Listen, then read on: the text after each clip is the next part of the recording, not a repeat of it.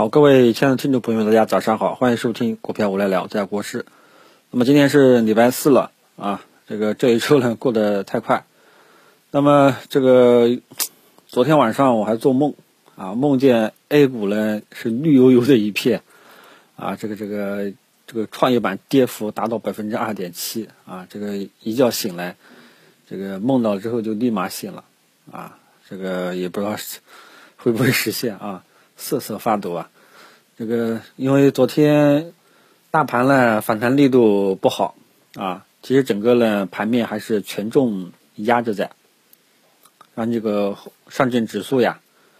呃，虽然说昨天再次下探前期低点没有跌破啊，但是它也没有想往上冲的这种迹象啊，所以多多少少还是比较害怕今天会破位的。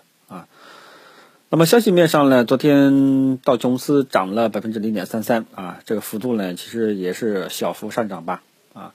没有什么太大的问题。呃，消息面上呢，这个也是比较清淡啊，呃，主要是这个这个这个南方的那个地方，这个有一点影响啊，这个就不展开说了。嗯，其他的消息还有业内现在在传说什么基金的考核提前了啊，那么这样的话呢，对吧？那大家都后面都不炒股了，基金都不买买买了啊，所以这个反正说是这么说啊，大家知道一下就 OK 了，并不是说这个基金提前这个考核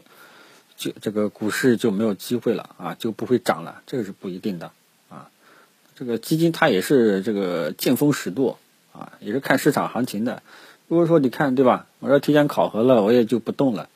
封盘不动了也是正常。哎呀，但是万一年底这个这个行情又起来了呢？他搞不好偷偷摸摸又也就会去建仓的啊。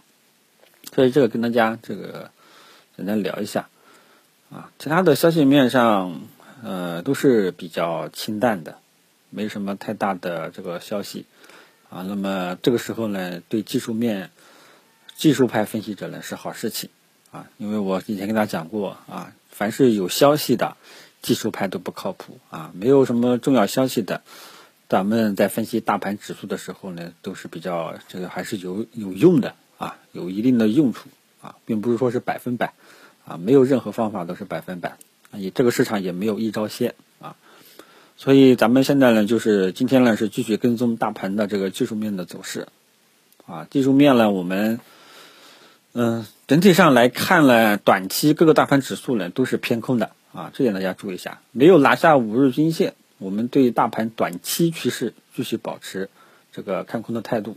昨天反弹力度呢不是特别的好，主要是权重压着在，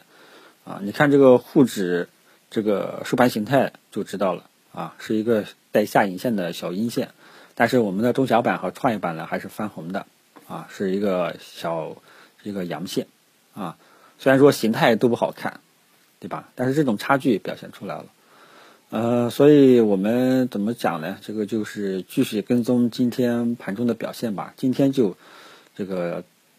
昨天这两天有做反弹的，尤其是做这个中小创的，尽量找机会走，先走为妙啊，因为后面。今天还是存在不确定性的，啊，这个，嗯，整体上呢，我基本上今天就不要开仓了，啊，今天就不支持开仓了，好吧？然后呢，我们等到这个指数进一步止跌迹象明朗化，啊，有比较走出了看涨预期了，咱们再做，啊，什么叫走到看走出看涨预期呢？如果今天沪指再次下探。这个二八九一的这个这一带低点不破，且收盘收出一个光头实体这个中阳线的话，